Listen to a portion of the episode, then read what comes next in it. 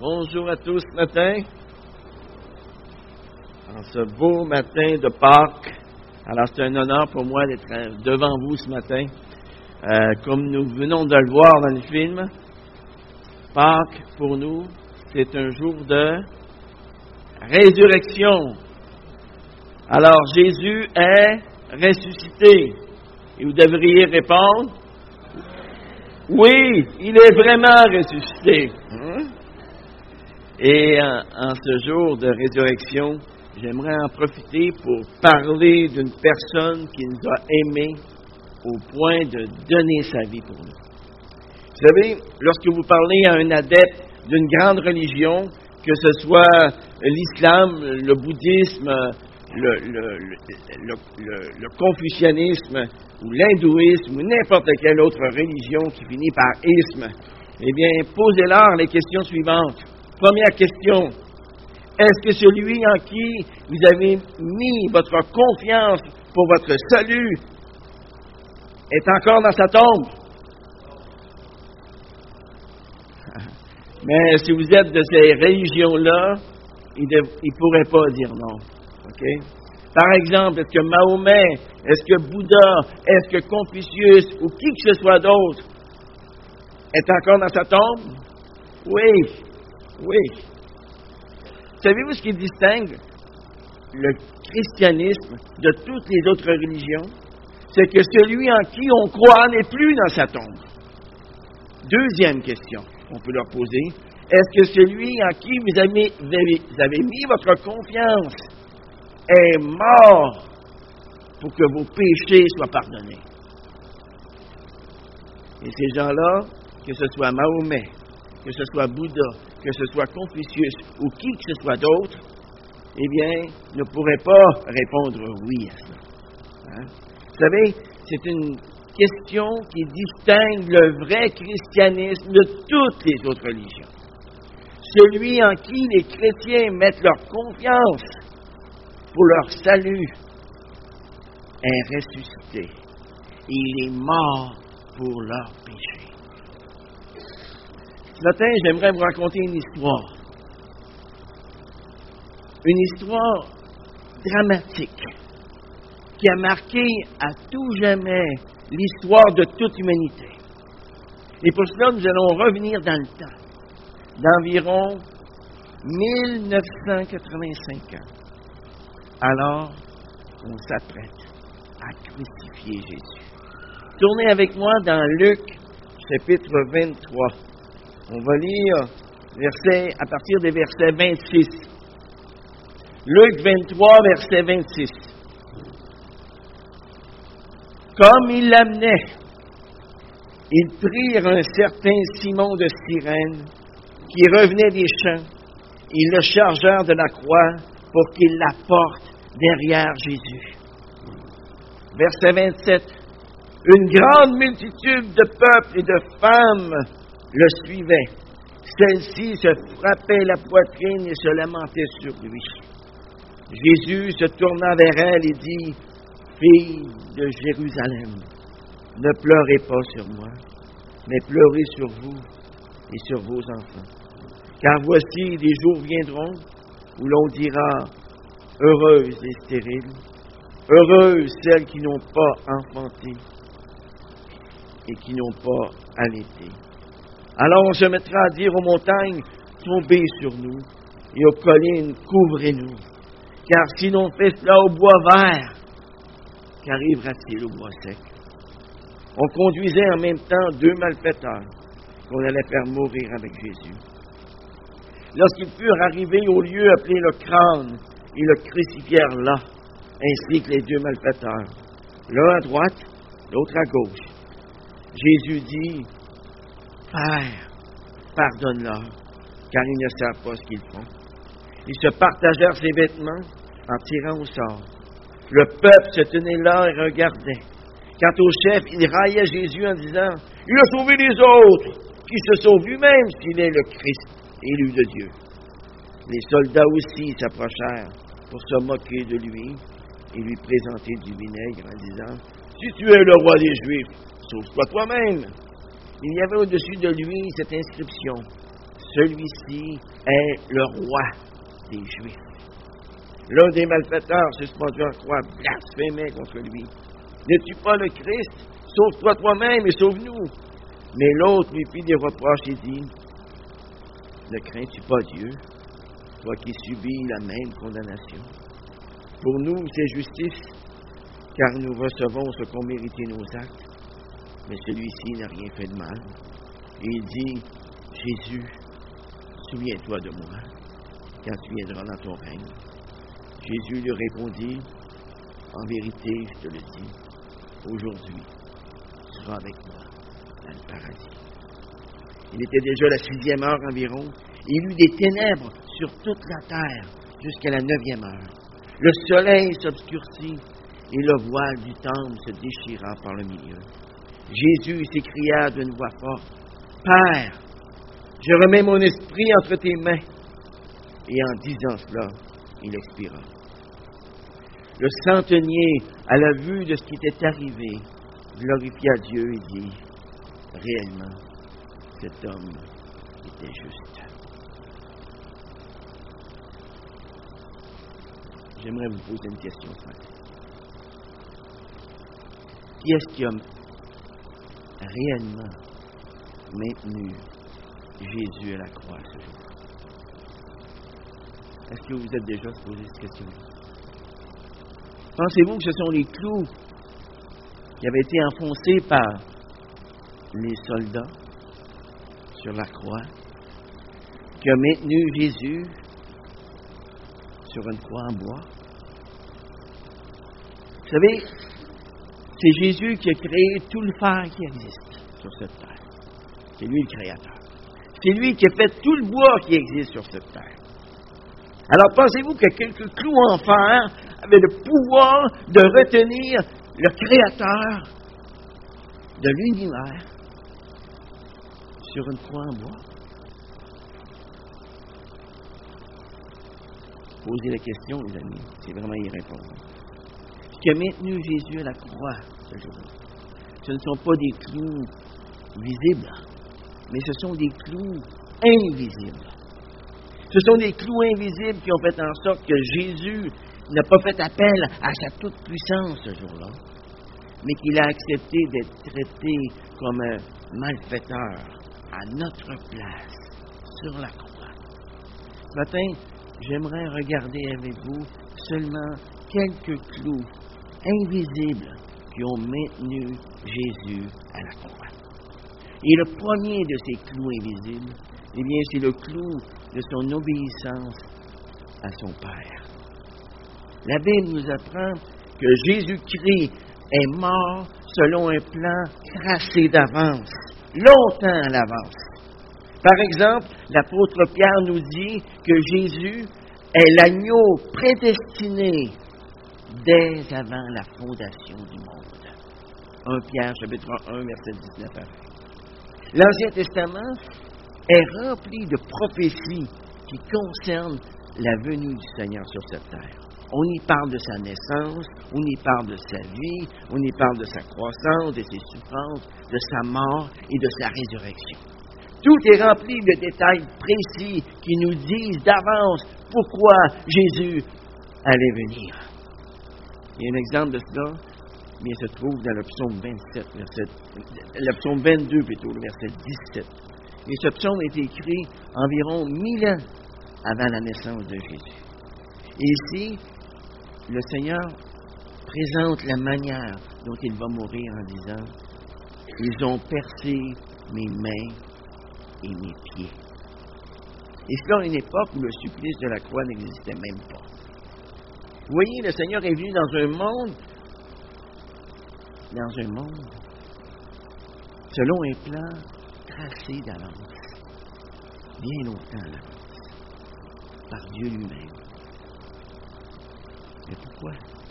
Pourquoi? Parce que l'humanité, c'est-à-dire vous et moi, nous étions perdus. Nous étions perdus à cause de nos fautes, à cause de nos péchés.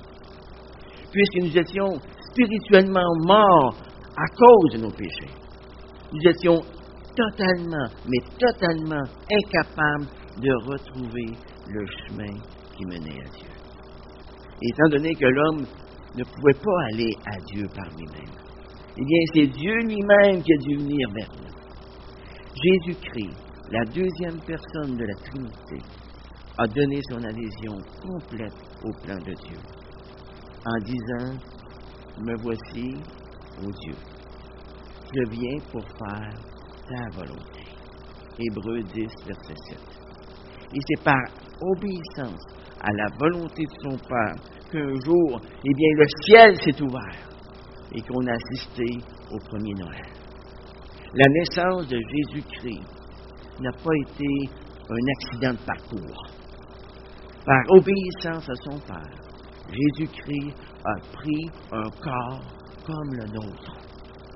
Même le nom de Jésus n'a pas été le produit du hasard. Ce nom signifie Dieu sauve.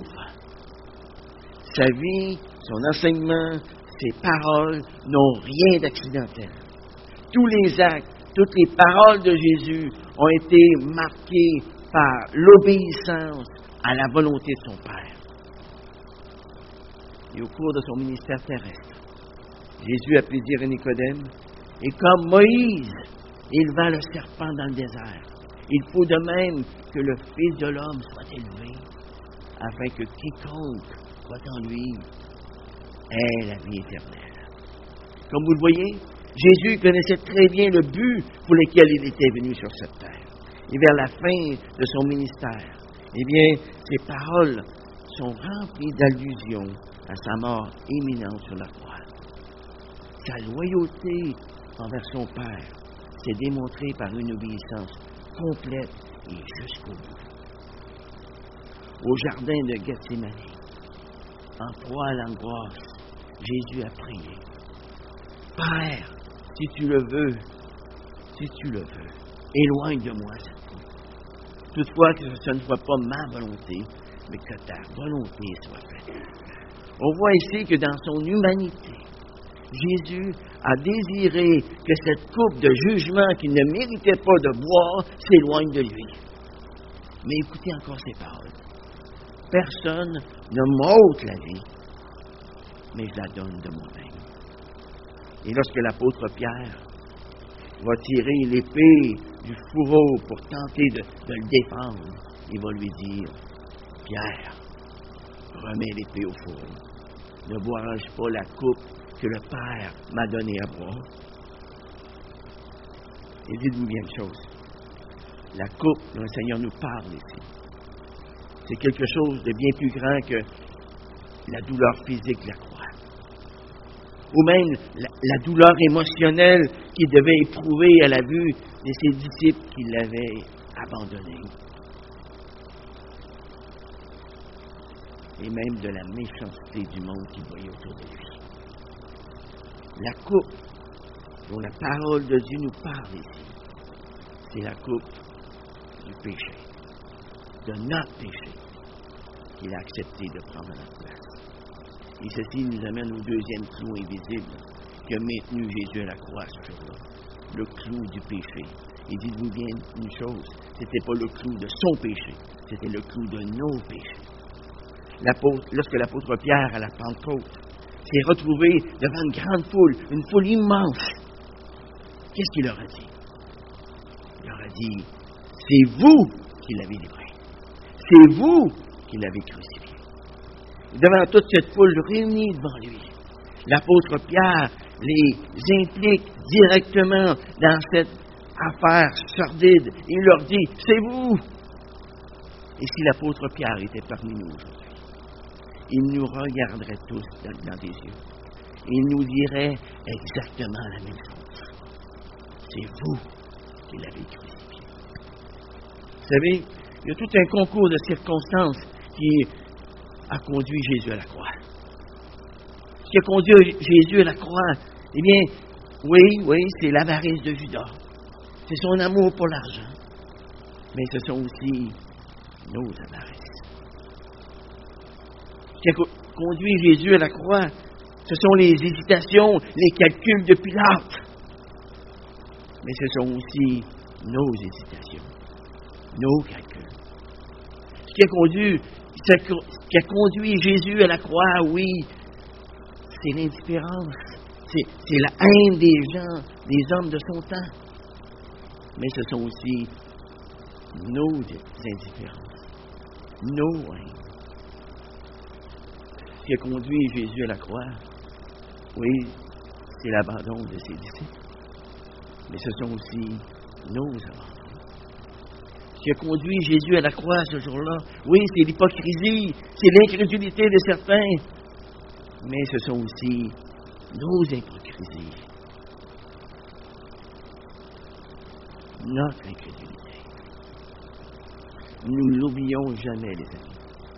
Nous avons tous notre part à jouer dans le drame de la croix, tous, sans exception. Lui qui était le saint et le juste, lui dont la condition était celle de Dieu, il a accepté de se charger sur lui de tous nos péchés. Il a accepté d'être coupable à notre place, d'endurer la punition que nous méritions. Plus de sept siècles auparavant, le prophète Isaïe avait écrit qui suit au sujet du sacrifice de Jésus à la croix. Cependant, ce sont nos souffrances qu'il a portées et de nos douleurs qu'il s'est chargé.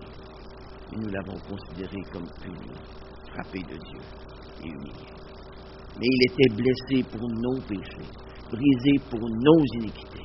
Le châtiment qui nous donne la paix est tombé sur lui. Et c'est par ses meurtrissures que nous sommes guéris. Nous étions tous errants comme des brebis. Chacun suivait sa propre voie. Et l'Éternel a fait retomber sur lui l'iniquité de nous tous.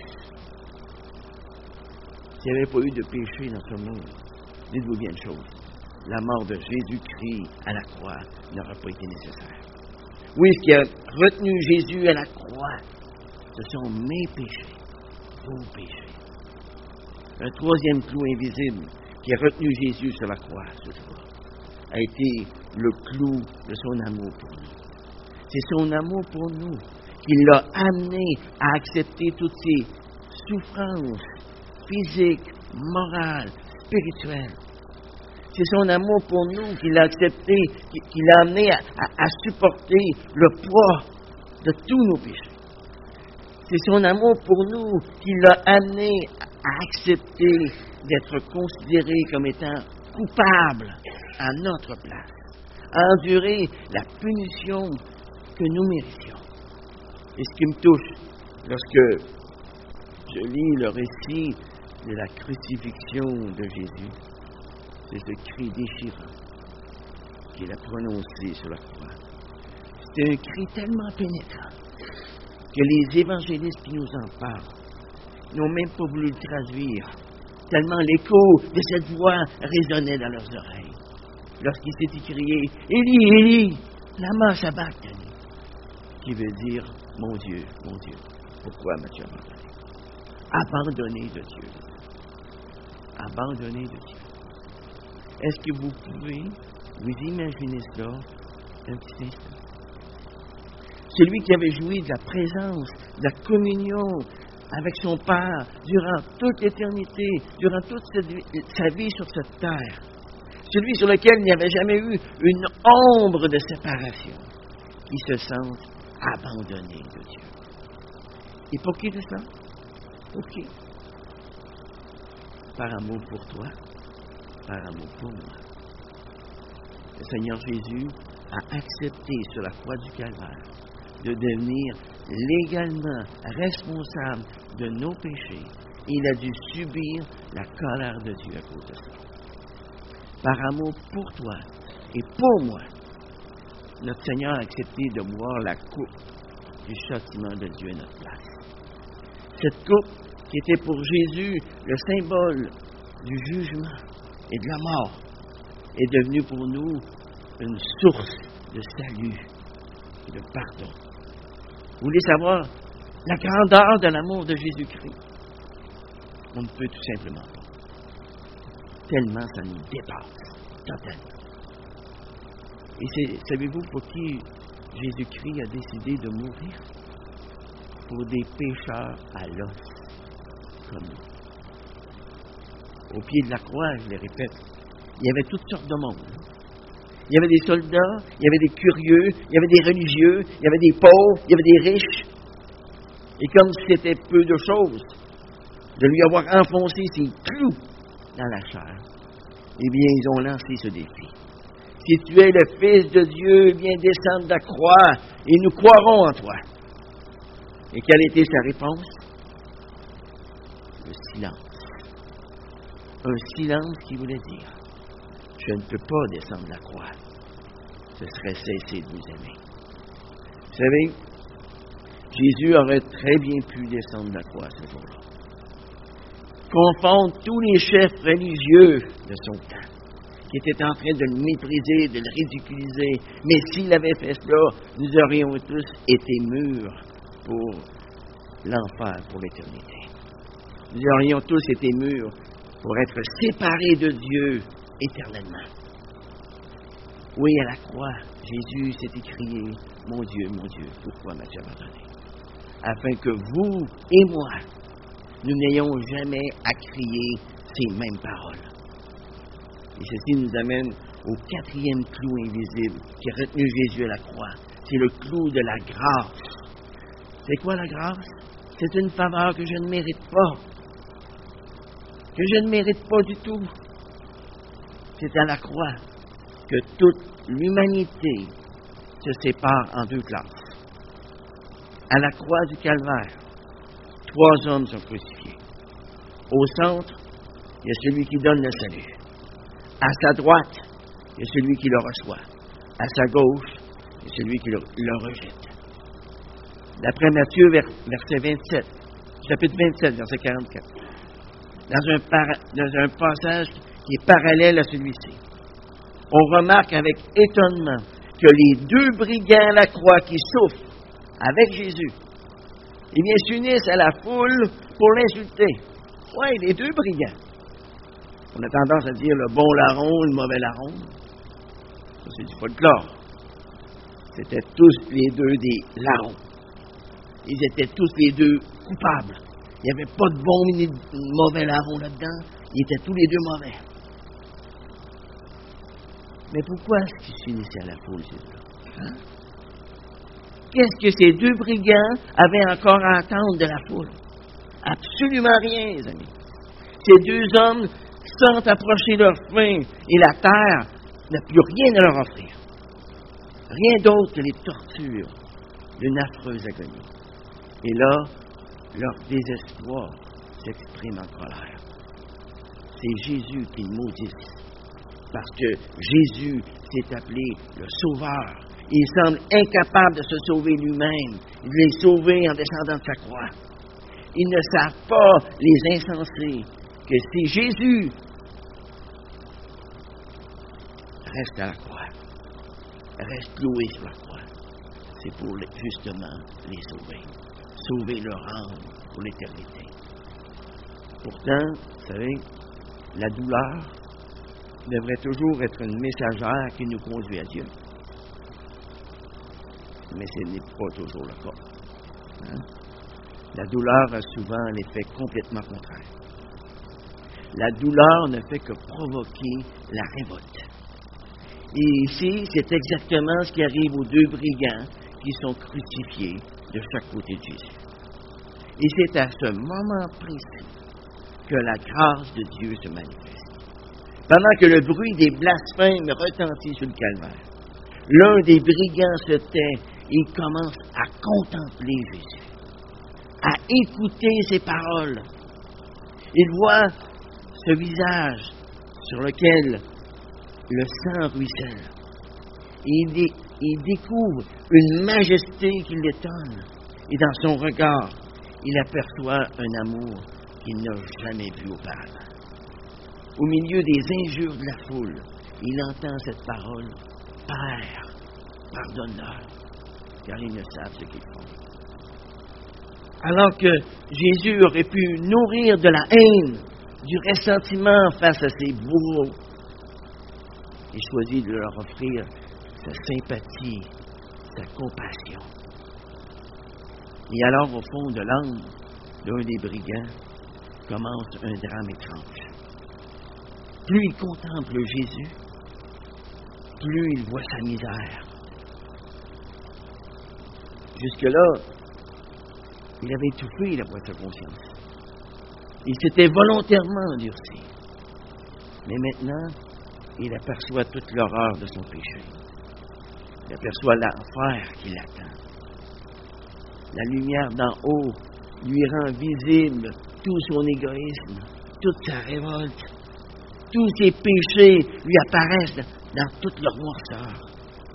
Écoutons l'aveu qu'il fait à ce moment-là à l'autre brigand, qui est de l'autre côté de Jésus, et qui continue à insulter Jésus. Regardez au verset 39. L'un des malfaiteurs, suspendu en croix, blasphémait contre lui. N'es-tu pas le Christ? Sauve-toi toi-même et sauve-nous. Mais l'autre lui fit des reproches et dit, Ne crains-tu pas Dieu, toi qui subis la même condamnation? Pour nous, c'est justice, car nous recevons ce qu'ont mérité nos actes. Mais celui-ci n'a rien fait de mal. Ça, les amis, c'est le langage d'une âme touchée par la grâce de Dieu. Vous remarquerez une chose ici. Il n'y a pas de, justification. Il n'y a pas de, de vaines excuses. Le larron à la croix se voit tel qu'il est, un pécheur perdu. Mais même si j'admire la, repentance du brigand, combien sa foi m'apparaît encore plus étonnante. Regardez au verset 42. Il dit, Jésus, souviens-toi de moi quand tu viendras dans ton règne. En Jésus crucifié, il reconnaît son roi. Sous la couronne d'épines, il voit resplendir sa gloire. Dans la faiblesse apparente de Jésus, il voit sa puissance. Dans l'abaissement de Jésus, il voit son triomphe. Les mains et les pieds de Jésus sont cloués à la croix. Sa bouche est desséchée par, par la fièvre de l'agonie. Mais à ses yeux, il n'en est pas moins le roi des rois, le Seigneur de l'univers, celui qui domine sur tout. C'est ça la foi. C'est la foi dans toute sa simplicité. C'est la foi dans toute sa grandeur. Tout était contre ce brigand à la croix. Il y avait la foule, il y avait l'opposition des grands, des sages de ce monde. Il y avait l'abandon de ses disciples. Il y avait les, les souffrances atroces qu'il était en train de vivre. La prochaine réalité de la mort. Et à travers tout cela, il a cru. Si ça, ça a été la foi d'un brigand qui, depuis quelques heures à peine, contemplait Jésus, comment se fait-il? Comment se fait-il que la majorité du monde doute encore de Jésus aujourd'hui? Ce brigand n'avait vu de Jésus que ses abaissements. Nous, nous avons vu sa résurrection. Nous avons vu son ascension. Nous avons entendu la promesse de son retour imminent. Regardons encore cette marque de confiance envers Jésus. Jésus, souviens-toi de moi quand tu viendras dans ton règne. Souviens-toi de moi. Le brigand voit d'avance le, jugement éternel, car dans quelques heures, ça va être fini pour lui sur cette terre. Souviens-toi de moi, car je, je comparaîtrai devant le tribunal de Dieu, seul et sans appui. Oui, souviens-toi de moi. Et qu'est-ce que Jésus lui dit? En vérité, je te le dis, aujourd'hui, aujourd'hui, tu seras avec moi dans le paradis. C'est à ce brigand que cette parole s'adresse. À la fin d'une vie criminelle, c'est le paradis qui s'ouvre à lui. Voyez, il a plu à Dieu que la première âme sauvée par le sang de son Fils soit celle d'un malfaiteur pour nous rappeler que le salut est une grâce et qu'il faut le recevoir par la foi. Devant la justice de Dieu ce matin, quelle différence y a-t-il entre toi et ce brigand? La Bible nous dit qu'il n'y a point de juste, pas même un seul. tous sont égarés, tous sont pervertis, tous sont péchés, sont privés de la gloire de Dieu. La ligne qui divise l'humanité en deux est tracée ici à la croix du Calvaire. Il y a d'un côté un homme qui trouve le pardon et l'espoir, et de l'autre côté, il y a un homme qui meurt dans ses péchés et dans le désespoir. Encore aujourd'hui, Jésus-Christ est la ligne qui divise l'humanité en deux camps. Nous n'avons que deux choix. Rejeter son sacrifice pour nos péchés, être perdu pour l'éternité, ou bien nous confier en ce qu'il a fait pour nous sur la croix et recevoir la vie éternelle. La croix n'a que deux côtés, les amis, et chacun doit se poser la question suivante. De quel côté de la croix est-ce que je me trouve? Du côté droit ou du côté gauche? Peut-être que vous vous dites ce matin, que dois-je faire pour être du côté droit de la croix? Pour être du bon côté? Eh bien, pour te retrouver du bon côté de la croix, tu dois faire comme le larron si tu es du côté droit de la croix. Qu'est-ce qu'il a fait, ce larron? C'est très simple ce qu'il a fait. Il a d'abord tout simplement reconnu son péché et s'est humilié devant tous. Il a reconnu Jésus-Christ comme sauveur, comme un roi. Il a reconnu ce que Jésus-Christ était en train de faire pour lui. Et ensuite, il a mis sa confiance totale et entière en Jésus pour son salut. Qu'est-ce que Jésus a dit? En vérité, je te l'ai dit, tu seras avec moi dans le paradis. Voyez ce que le larron a fait à la croix? C'est exactement la même chose que nous devons faire si nous voulons nous retrouver du bon côté de la croix. Et qu'est-ce que le larron du côté gauche a fait? Il s'est joint à la foule pour blasphémer Jésus, pour le mépriser, pour le ridiculiser. Il était à la porte d'entrée de l'éternité. Il a choisi d'endurcir son cœur au salut qui lui était offert. Il n'a pas voulu reconnaître ses péchés. Il a refusé de s'humilier devant tous. Qu'à la croix, il y avait une foule. Il n'a pas voulu croire en la personne de Jésus pour son salut. Il n'a pas voulu reconnaître en la personne de Jésus son sauveur, son roi. Il n'a tout simplement pas voulu croire en Jésus. Et ça, c'est malheureusement le choix de bien des gens de notre génération. Ils préfèrent suivre la foule qui se moque de Jésus. Ils méprisent le salut qui leur est offert par Jésus à la croix. Beaucoup de gens aujourd'hui croient que Jésus-Christ est mort sur la croix. Mais ça, c'est juste de l'histoire, les amis. Ça ne sauve personne. Ce qui est essentiel, c'est de croire que Jésus est mort sur la croix pour expier nos péchés, les tiens, les miens. C'est de croire qu'il est mort en rançon pour tes péchés, pour mes péchés. C'est ça le salut. Et c'est d'ailleurs ce que Jésus va dire à Nicodème. Car Dieu a tant aimé le monde qu'il a donné son Fils unique afin que quiconque croit en lui ne périsse point, mais qu'il ait la vie éternelle. Alors, de quel côté de la croix te retrouves-tu ce matin? Du côté droit? Eh bien, Amen. Si tu peux dire du côté droit ce matin, un gros Amen. Mais si tu crois dans ton cœur que tu te retrouves du côté gauche, alors ne sois pas d'ici ce matin avant d'avoir réglé cela avec Dieu. La fête de Pâques nous rappelle que nous ressusciterons tous un jour. Les uns pour la résurrection et la vie, les autres pour la résurrection et le jugement. Mais peut-être que toi ce matin, face à la résurrection des morts, face à l'éternité, tu es dans la gloire parce que tu ne sais pas où tu vas.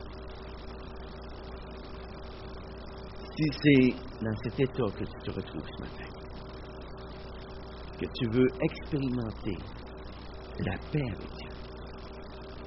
Alors je t'invite à répéter avec moi, dans ton cœur, ce que je vais dire maintenant. Alors on va courber nos têtes, on va fermer nos yeux et on va prier ensemble.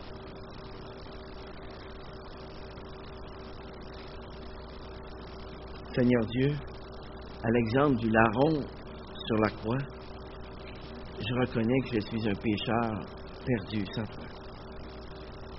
Je reconnais que j'ai péché contre toi durant toute ma vie. Alors ce matin, par ta grâce, je veux me débarrasser de mes péchés. Je te demande pardon pour chacun d'entre eux. Seigneur, c'est à toi que je veux faire confiance pour mon salut. Je reconnais que Jésus-Christ est mort pour moi. Je reconnais que son sang versé à la croix a la puissance de me purifier de tout péché. Seigneur, ce matin, je t'invite à entrer dans ma vie afin que tu en sois le propriétaire, le seul propriétaire. Et à partir d'aujourd'hui, par ta force qui va agir en moi, je vais vivre selon ta volonté. Et alors que nos têtes sont baissées ce matin, alors que nos yeux sont fermés, est-ce qu'il y a des personnes ici dans cette salle qui ont fait cette prière, qui viennent de faire cette prière avec moi, dans leur cœur? Si c'est le cas, est-ce que vous pouvez lever la main ce matin? Levez la main. Simplement levez la main. Merci. Merci, madame. Merci, monsieur. Merci, madame.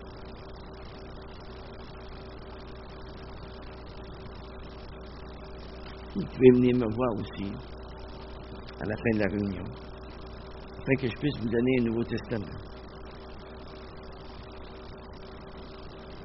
Si vous avez, si vous avez fait cette prière ce matin, dans votre cœur, ne partez pas d'ici avant de le dire à quelqu'un d'autre qui vous a peut-être amené ici tantôt. Quelqu'un que vous connaissez, afin qu'il puisse se réjouir. Père éternel, merci. Merci pour ces mains qui se sont levées tantôt. Seigneur, je te prie de transformer les vies. Transformer leur vie. Comme tu as pu transformer celle de beaucoup de gens qui sont ici. Parce qu'ils ont simplement cru en toi. Ils ont cru en ton salut. Seigneur, merci. Merci pour ta grâce. Merci parce que ta main n'est jamais trop courte pour sauver. À toi la gloire, Seigneur. Amen.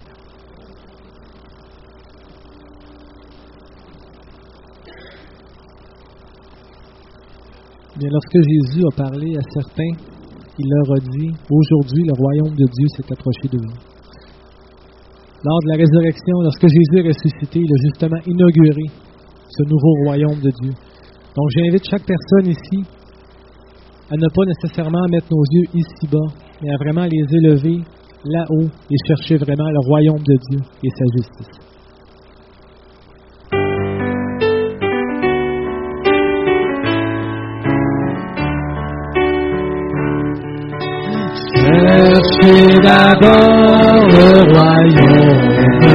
Royaume de Dieu et sa justice.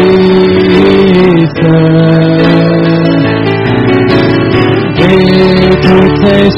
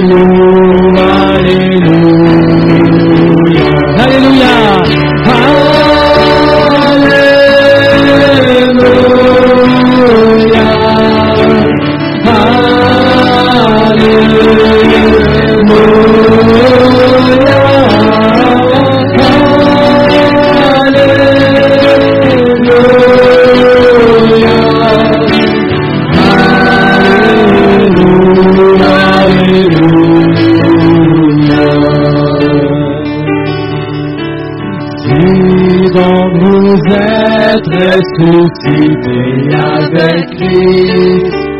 Cherchez les choses d'en haut. Vous qui faites assis à la droite de Dieu. Alléluia,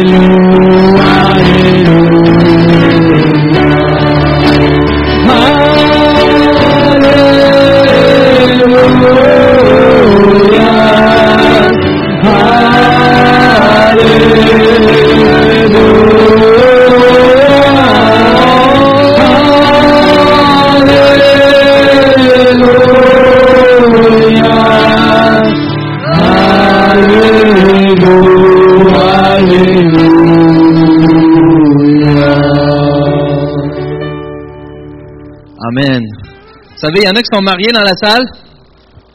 Vous demandez pourquoi chaque année on se rappelle qu'on a été mariés.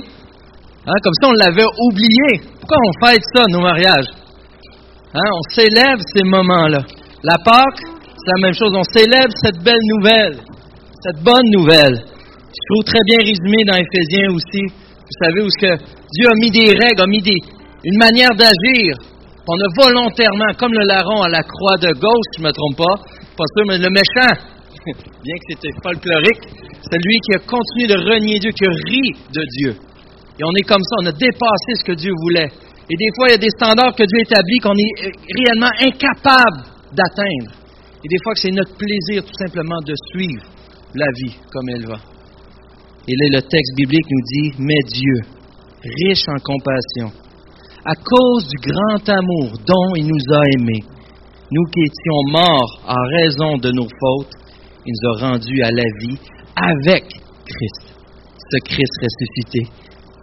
Et c'est par grâce que vous êtes sauvés. Soyez bénis, mes amis. Joyeuse Pâques. Et n'oubliez pas, vous avez des enfants, allez les chercher en haut. Au plaisir de vous revoir. Si vous avez des questions, on est disponible pour vous. Soyez bénis. Joyeuse Pâques.